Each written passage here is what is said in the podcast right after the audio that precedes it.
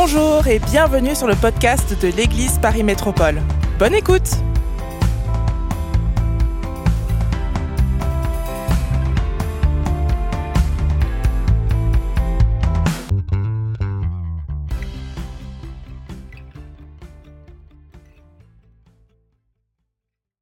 Tournez avec moi sans plus tarder dans l'évangile de Matthieu.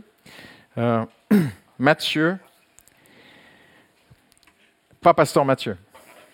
Il est en train de réagir devant, il croit qu'il a écrit un évangile, mais non, tu n'as rien écrit. Et C'était il y a 2000 ans, c'est quelqu'un d'autre. hein. Et puis, euh, donc, on- on- nous voulons continuer cette, euh, série sur euh, les, les paraboles de notre Seigneur Jésus-Christ. Et j'espère que vous avez la foi ce soir que même un lendemain de Noël, Jésus a une parole pour nous. Amen. Amen, hallelujah. Et je, je vais explorer avec vous une parabole qui est très mystérieuse. C'est la parabole des ouvriers de la dernière heure dans Matthieu chapitre 20. Et je vous la raconte très très sobrement ce soir parce que j'ai beaucoup beaucoup de notes et je m'étais promis d'aller, je m'étais promis de prêcher courtement, mais je, pense que c'est peine perdue. Je, je regarde notes, je sais pas, j'y arriverai jamais. Personne ne rit. Donc Jésus, euh, ce qui nous interpelle beaucoup dans les paraboles, c'est que certaines paraboles ont été apportées avec l'intention de nous bousculer. L'intention même parfois de nous choquer, de nous amener à la réflexion, de nous déstabiliser, de toucher certains acquis, certaines croyances, certaines traditions, certaines convictions. Et là, nous allons toucher une parabole ce soir qui, a fait couler beaucoup d'encre et qui a même fait dessiner et peindre certains des plus grands peintres de l'histoire. Rembrandt a peint cette, cette fresque sur les, ouvriers de la dernière heure. Donc, c'est l'histoire. Donc, Jésus a, a les gens autour de lui comme cela et il leur raconte, c'est l'histoire d'un maître. Nous savons aussi, donc il faut faire très attention, il y a des règles à respecter lorsqu'on étudie les paraboles. Donc les paraboles, il faut rester dans le cadre des limites de la parabole. Il ne faut pas extrapoler trop loin, il faut faire attention. Il ne faut pas non plus aller plus loin que ce que le Seigneur essaie de nous dire. Ça, c'est une première, une première règle qui est très importante quand on étudie les paraboles. Une autre chose, c'est que en général, une parabole a une vérité prioritaire une grande vérité capitale, et après elle se décline en d'autres vérités qui vont être secondaires, mais il faut d'abord essayer de voir ensemble quelle est la pensée de Jésus, quelle est la grande vérité première, capitale, en importance que le Seigneur veut que nous puissions comprendre ce soir pour ton bien, parce que le Seigneur t'aime ce soir. Il y a une très très bonne nouvelle dans ce qu'on va voir ensemble. Donc Jésus a ces, ces gens autour de lui et il parle dans une grande simplicité. Parce qu'il a des gens autour de lui, parfois des paysans, des, marchands de poissons, des pêcheurs, des, gens parfois très, très peu éduqués. Et il veut vraiment que les, réalités du royaume des cieux, c'était son intention. Il dit même à ses disciples que les, les- les vérités, et c'est le titre de notre série, les secrets du royaume des cieux sont pour nous à travers ces paraboles.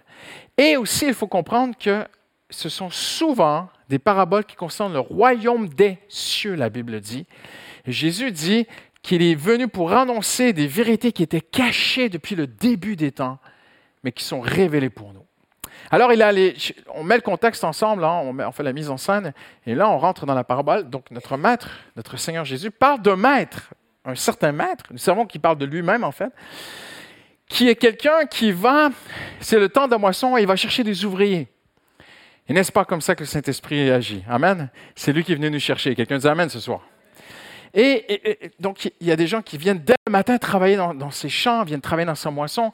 Et tout au long de la journée, avant que le soleil se couche, avant qu'il ne soit trop tard, et on sait que Jésus lui-même a dit Travaillez, dépêchez-vous avant qu'il ne soit trop tard. Et il, parle même de lui-même avant que, les ténèbres viennent, je dois faire mon travail. Jésus parle de cela.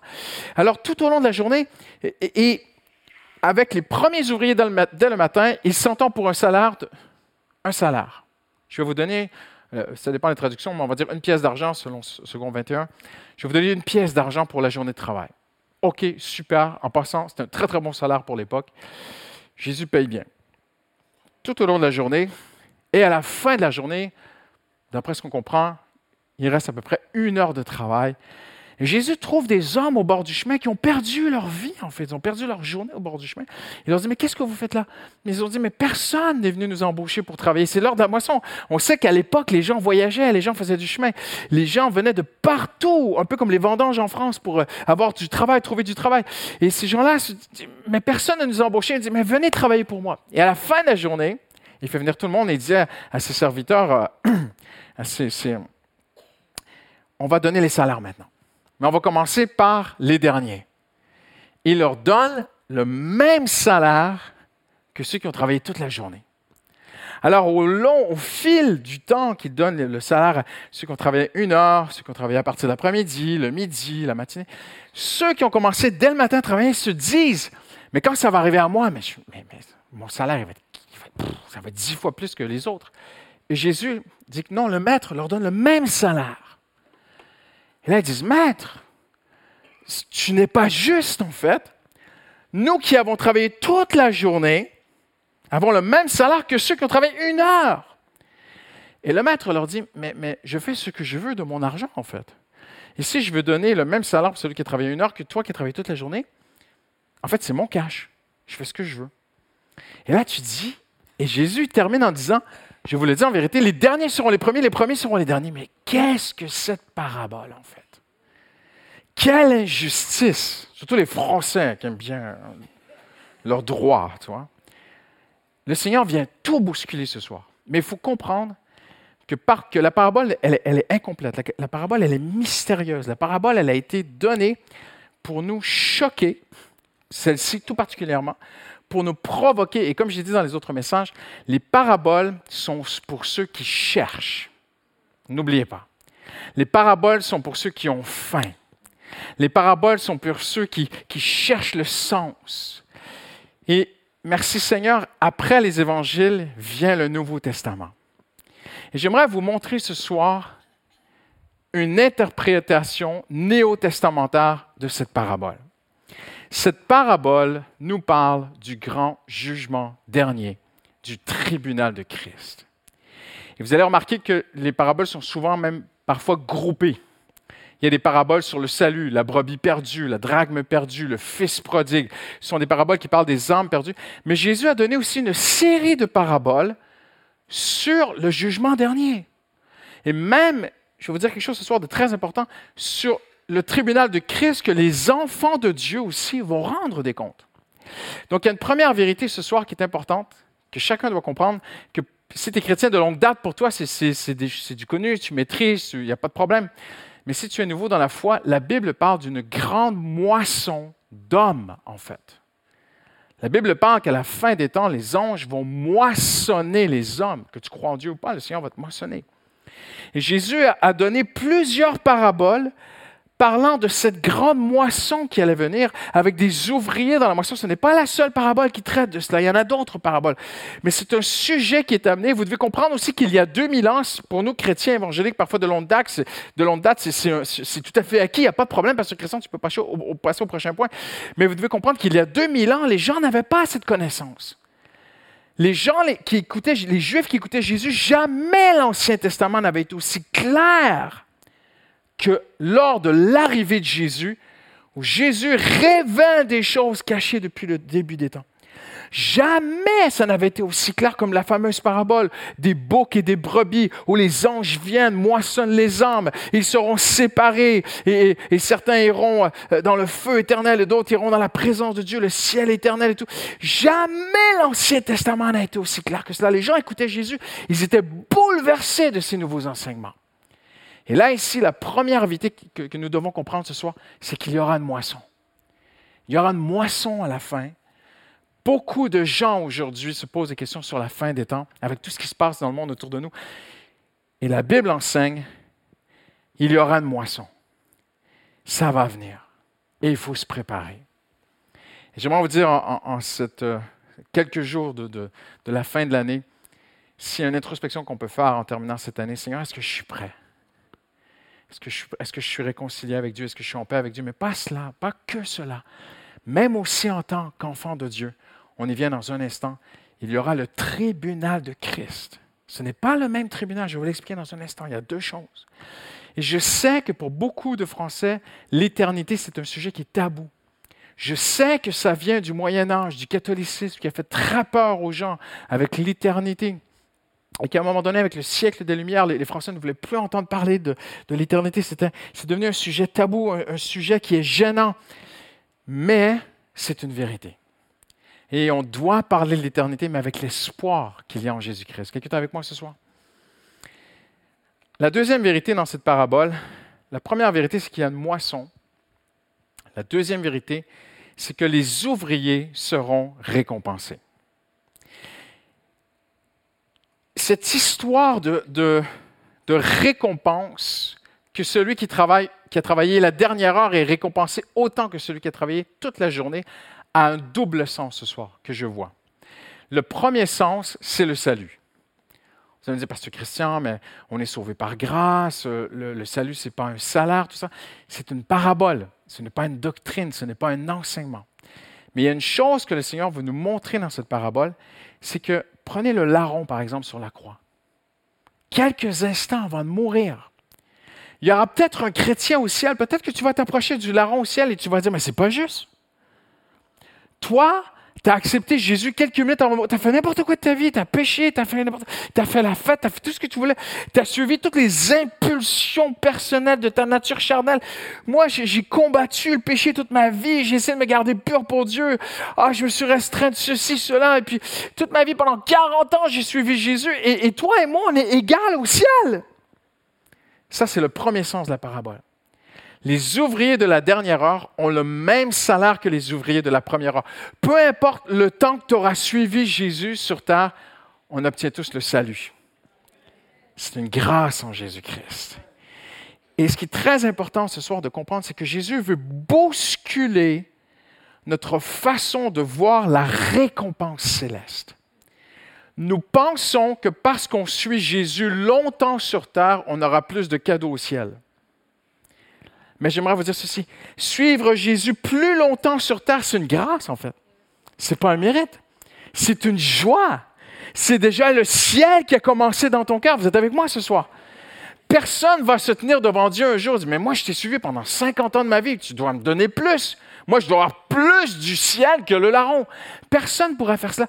Parce qu'en fait, lorsqu'on comprend le salut, on se dit, mais Seigneur, quelle grâce que j'ai eue de te suivre toute ma vie alors que lui t'a connu à la croix. Quelqu'un... En fait, moi, j'ai commencé le ciel sur terre. Et en fait, la première vérité de cette parabole, c'est que le Seigneur veut vraiment nous apprendre quelque chose. Pourquoi dit-il à la fin, les premiers seront les derniers, les derniers seront les premiers? Ce n'est pas complet.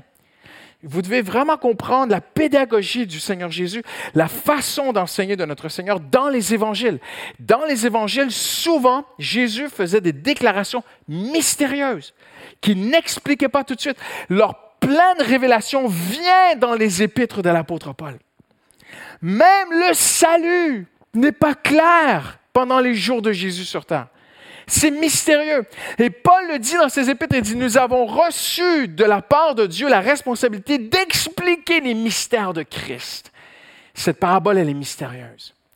Elle est limitée en elle-même. Elle ne dit pas tout. Donc, il faut rester dans les limites de la parabole.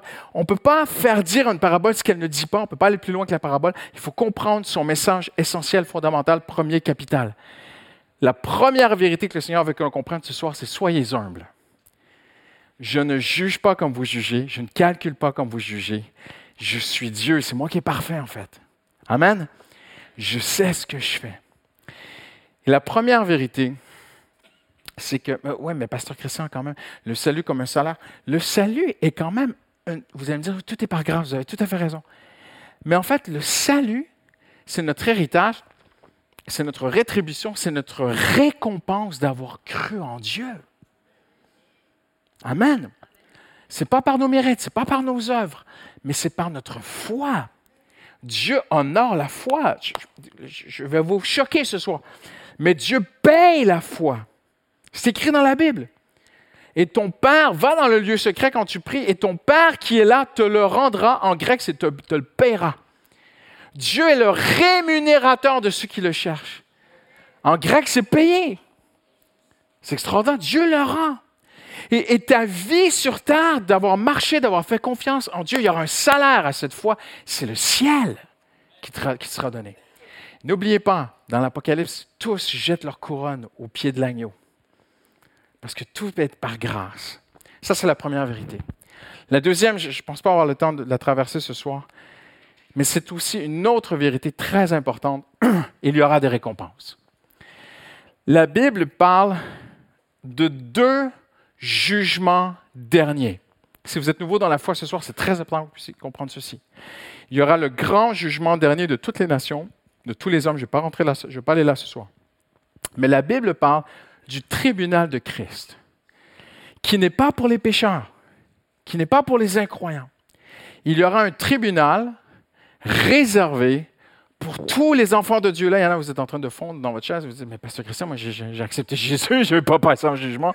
Vous m'avez dit, c'est écrit dans la Bible qu'on ne vient pas en jugement si on croit en Jésus. Mais qu'est-ce que tu es en train de dire? Non, regarde, écoute. écoute, écoute, écoute. Romains 14, 10. Nous comparaîtrons tous, tous. Pasteur Christian, toi aussi? Ah ouais.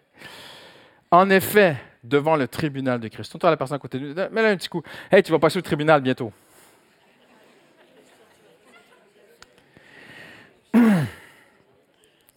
1 Corinthiens chapitre 3. Écoutez bien attention, ça va faire mal. L'œuvre de chacun sera dévoilée.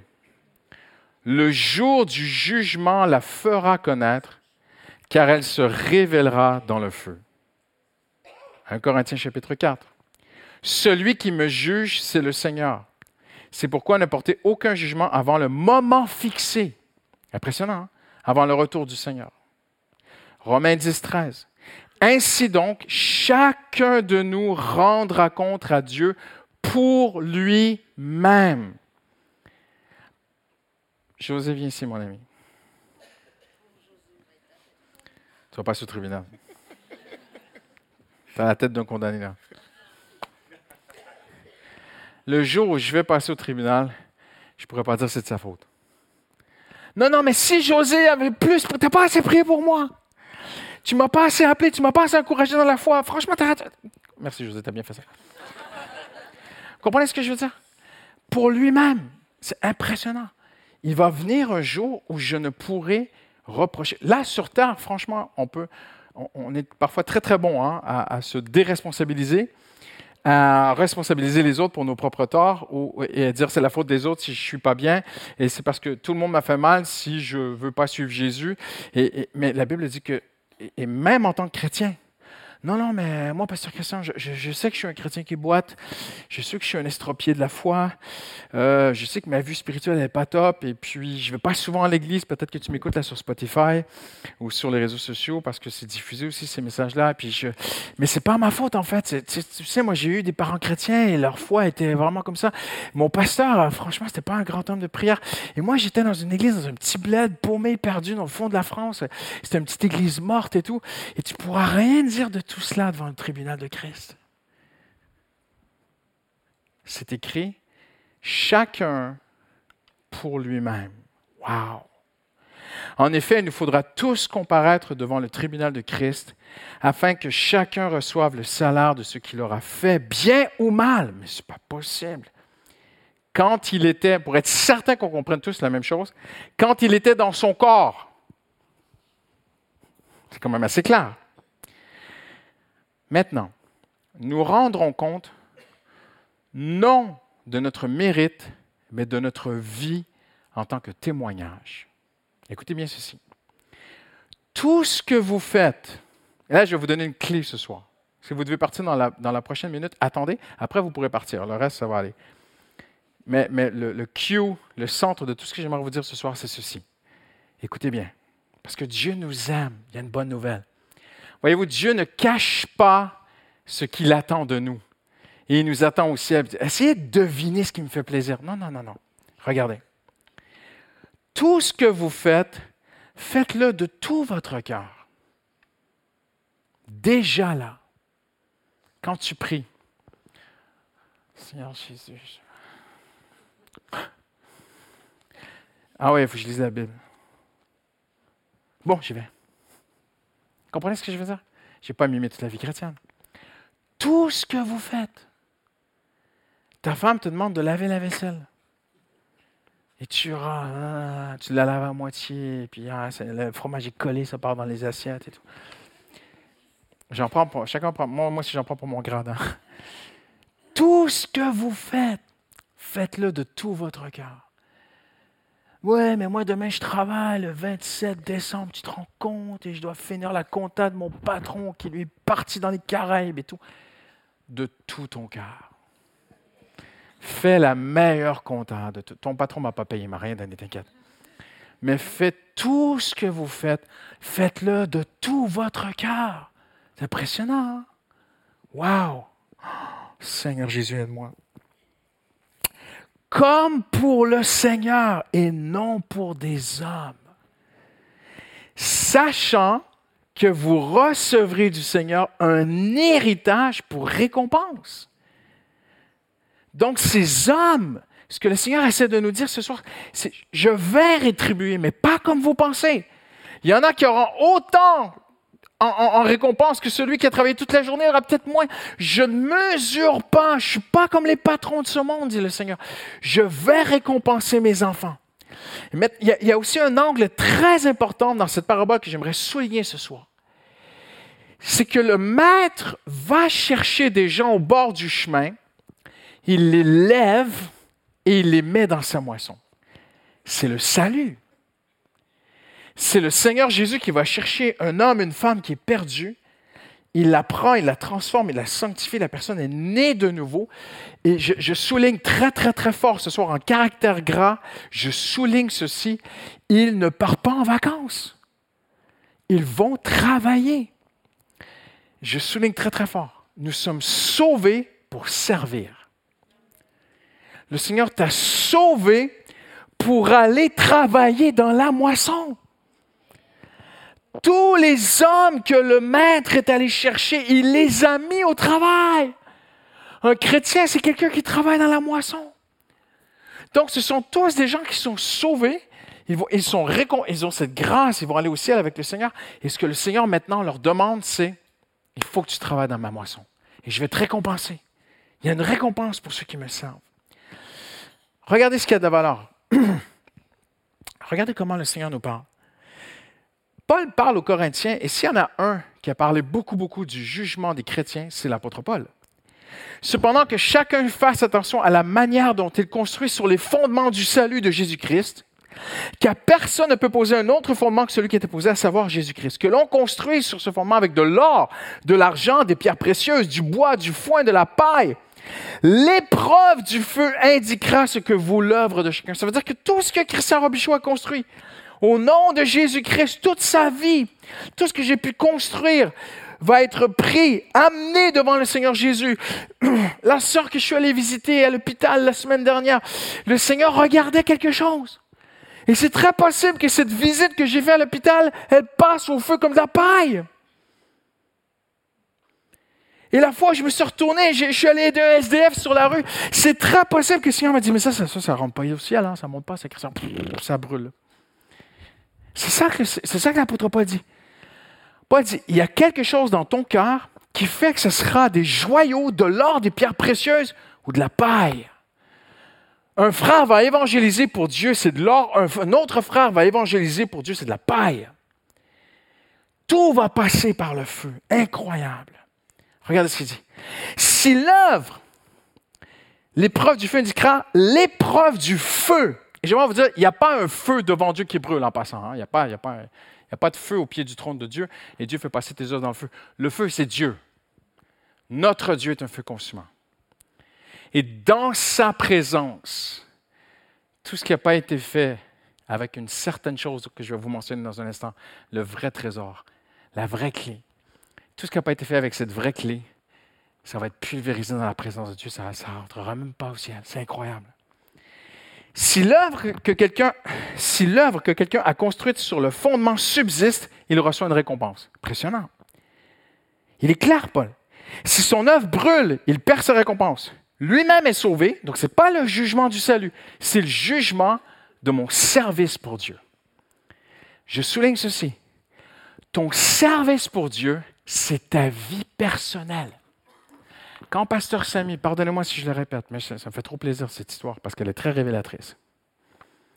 Quand Pasteur Samy est assis dans le RER e et qu'une dame devant lui écoute de la louange, très très forte, et elle dérange tout le monde avec sa louange, et peut-être qu'elle pense qu'elle évangélise, mais elle évangélise personne, en fait, elle dérange les gens. Un chrétien, ça doit avoir un bon témoignage. On ne peut pas forcer les gens à entendre l'Évangile. Et que tout à coup, cette dame, son téléphone sonne. Elle répond au téléphone devant tout le monde dans le RER. Elle se met à insulter quelqu'un, à lui crier dessus. Elle se met en colère. Elle a un comportement. Je vais arrêter là. Elle raccroche, elle remet la louange, elle continue à chanter Jésus. Nous avons tous compris que ce témoignage est une honte pour l'Évangile. J'espère que vous êtes d'accord avec moi. Et si c'est vous, venez me voir après la réunion, on va prier pour vous. Mais c'est ma vie personnelle qui témoigne. C'est pas seulement quand je prêche, c'est partout. Mais Pasteur Christian, tu n'es pas parfait, vous avez tout à fait raison. Il y a plein de choses que j'ai faites, ça va brûler au ciel. Il y a plein d'erreurs, mais, mais je veux aspirer à être un homme selon le cœur de Dieu. Vous êtes avec moi ce soir? Je, devance mes notes, j'avance, j'avance, j'avance, je vais aller au cœur du message. Il y a tellement de choses qu'on pourrait dire.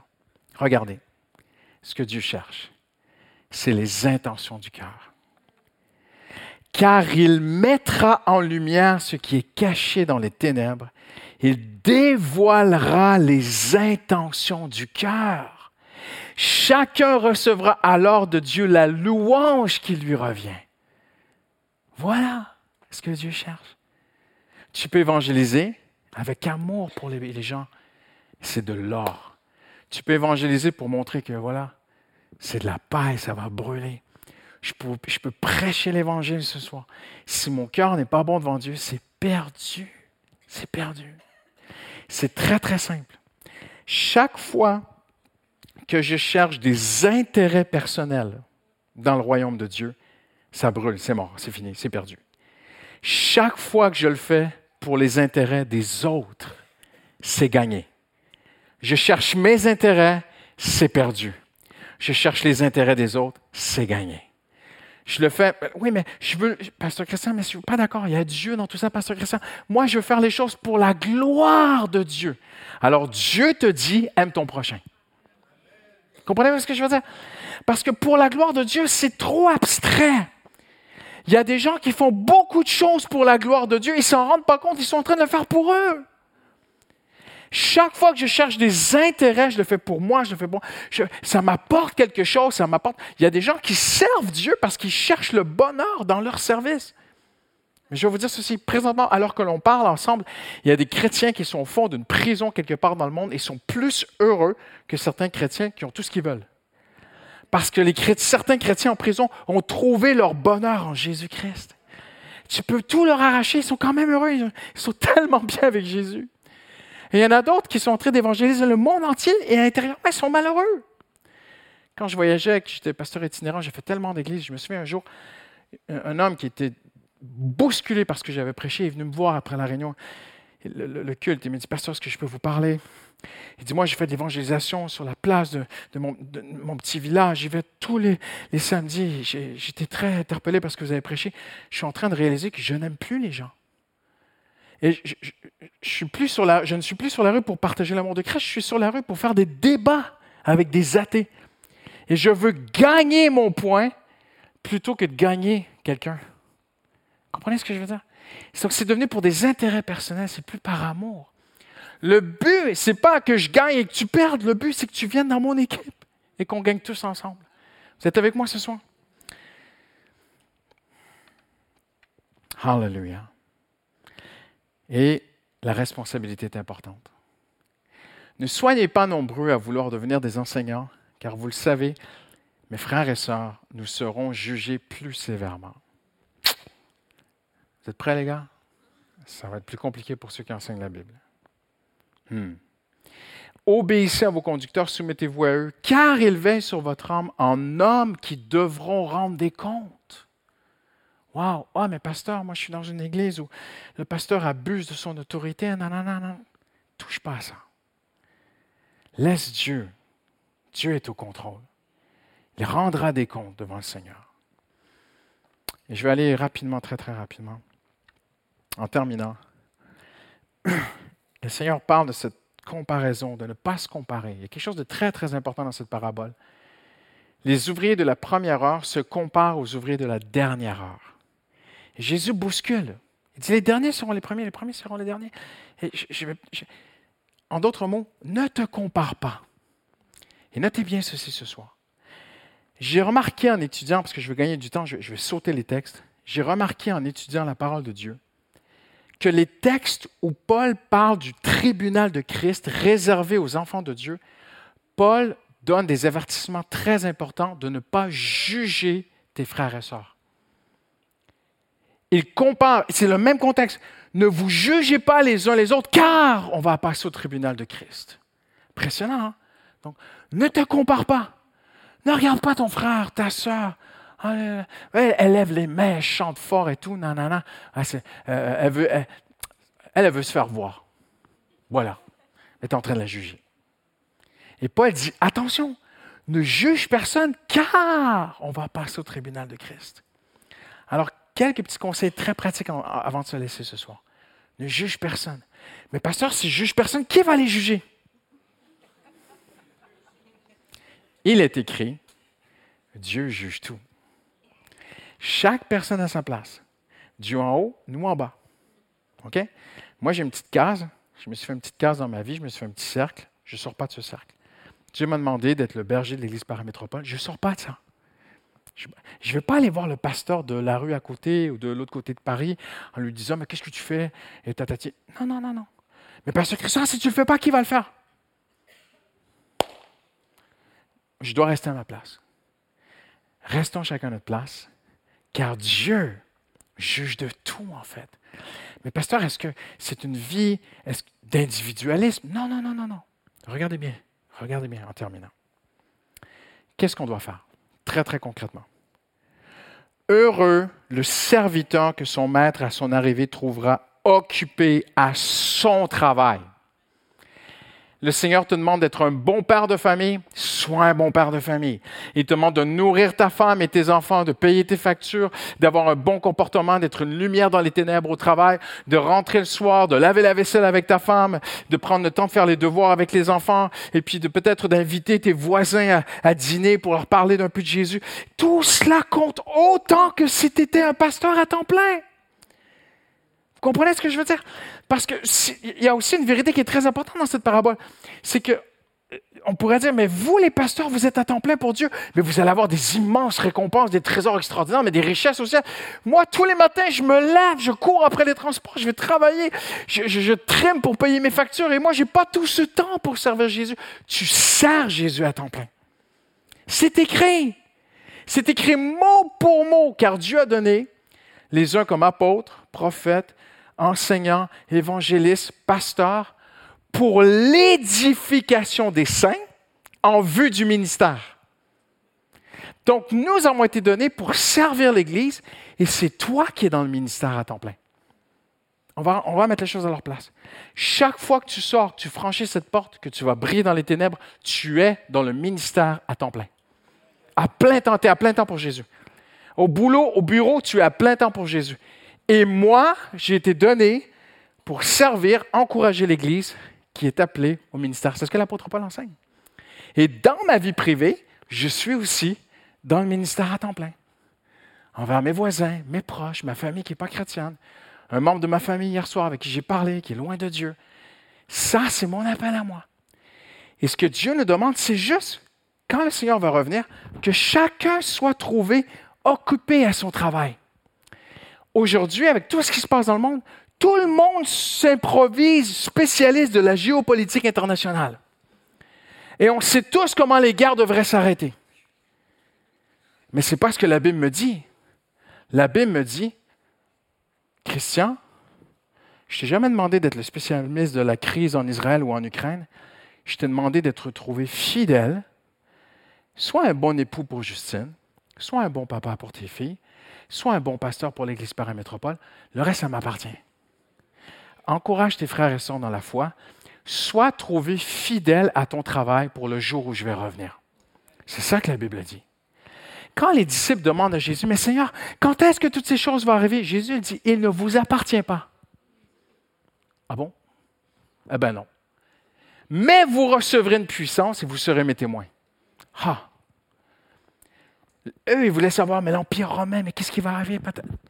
Ces choses ne vous appartiennent pas. Mais vous recevrez une puissance, vous serez mes témoins. Moi, je suis Dieu. Laissez-moi faire mon plan avec les nations.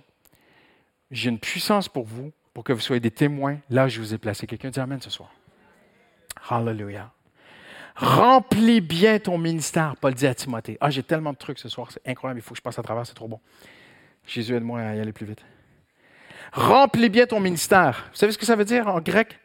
Réalise bien pleinement ton ministère. Accomplis entièrement ce qui t'a été confié.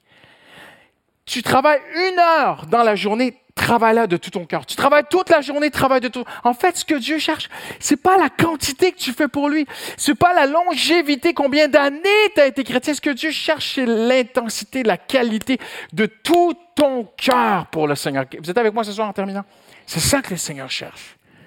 Veille sur le service que tu as reçu dans le Seigneur afin de bien l'accomplir. Jésus parle à une église qui s'est endormie. Regardez ce qu'il dit. Je connais tes œuvres.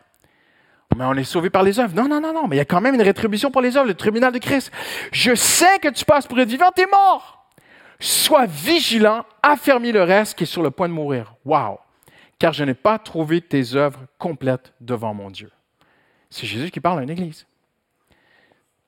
En terminant, qu'est-ce que je dois faire, pasteur Christian, dans mon quotidien? Très concrètement, la Bible dit. Moi, mon boulot, c'est de te présenter la parole de Dieu. Ta responsabilité, c'est de la chérir. Regardez ce que la Bible dit en terminant. Quand Paul parle du jugement de Dieu sur l'Église, le tribunal de Christ pour les enfants de Dieu, pour que tu sois prêt pour ce jour-là, pour que tu n'aies pas à trembler, pour que tu sois enrichi ce jour-là, pour que le Seigneur puisse te bénir, te récompenser pour ton ministère et ta vie terrestre quotidienne. Alléluia. Regarde ce que le Seigneur nous dit. Ainsi donc, là, Paul vient de parler, nous comparaîtrons tous devant le tribunal de Christ. Et là, il suit en disant, et je termine avec ceci, Ainsi donc, recherchons ce qui contribue à entretenir la paix et à nous faire grandir mutuellement dans la foi. Point. C'est terminé. C'est ce que Paul dit. Hallelujah. Tu veux que le Seigneur récompense? Tu voudrais que le Seigneur. Moi, je, moi, moi, je, suis en train d'investir. Hein. Moi, j'attends quelque chose là-haut. Hein. Et j'ai bien compris. La paix et la foi. Travaille à la paix entre les frères et sœurs. Travaille pas à la division. Travaille pas à blablabla. Travaille à la paix entre les frères et sœurs. Et travaille à encourager. Viens ici, José, je vais terminer encore avec toi. Tu es mon bon assistant ce soir. Tu es un acteur d'Hollywood extraordinaire, une star, mon gars. Tu es découragé, penche-toi. Bien, bien découragé. Donc le Seigneur me dit, Christian, si tu veux être récompensé au ciel, en plus du salut, j'ai des récompenses extraordinaires pour toi, Christian, au ciel. Recherche la paix et à faire grandir mutuellement dans la foi. Donc la paix, c'est bon, je travaillais pour qu'on soit dans la paix. Mathieu m'en voulait, il voulait me taper. Et puis on a trouvé la paix, on a trouvé la paix, on a trouvé la paix. Et là, j'ai trouvé José qui était découragé. Il y a, moins de foi. Donc, ce que Dieu veut, c'est encourage-le. Encourage-le, encourage-le, lève la tête. Le Seigneur regarde à Jésus, ça brille, lève tes bras. Sois fort, sois fort dans la foi. Non, tu n'es pas fort là. Fortifie-toi, mon frère. Tu es gêné là. Fortifie-toi, mon frère. Le Seigneur t'aime. Tu es appelé de Dieu. Il y en a paix sur ta vie. Arrête de rire. Je suis en train d'encourager ta foi. Et en fait, ce que Paul dit, encourage tes frères et sœurs. Encourage leur foi. Encourage-les à se mettre, à avoir confiance en Dieu. Euh, tu as des problèmes de couple avec Rebecca. Mais ne lâche pas. C'est pas vrai, c'est pas vrai. Lâche pas. Le Seigneur est avec toi. Je prie pour toi. Merci. Tu peux t'asseoir. Et ce que Paul dit, c'est, si tu veux avoir une récompense céleste, travaille à deux choses. La paix et la foi. Encourage la paix autour de toi et encourage tes frères et sœurs à grandir dans la foi. Encourage les gens à se confier en Dieu. À chaque fois que tu luttes avec les doutes de quelqu'un, À chaque fois que tu refuses l'incrédulité de quelqu'un, à chaque fois que quelqu'un est découragé, mais tu te dis oui, mais le Seigneur est là, Dieu est dans le ciel, il te regarde. Chaque fois que ta soeur te dit je suis découragé, j'ai envie de lâcher, et que tu lui dis non, non, lâche pas, le Seigneur est bon, et tu es dans une épreuve, mais, mais on va jusqu'au bout, et tu rentres chez toi, tu te mets à genoux, tu pries pour ta soeur, Dieu est dans le ciel. Il dit mais enfin, j'ai trouvé quelqu'un mais elle, je vais la récompenser. Elle, les anges, allez, t'empile, empile, empile, empile. Ah ouais, ah, les pièces d'or. Je fais de l'humour. Mais la paix et la foi seront récompensées. Amen. On se lève ensemble en terminant dans une grande simplicité. Ainsi donc, puisque nous comparaîtrons tous au tribunal de Christ, recherchons ce qui contribue à entretenir la paix et à nous faire grandir mutuellement dans la foi.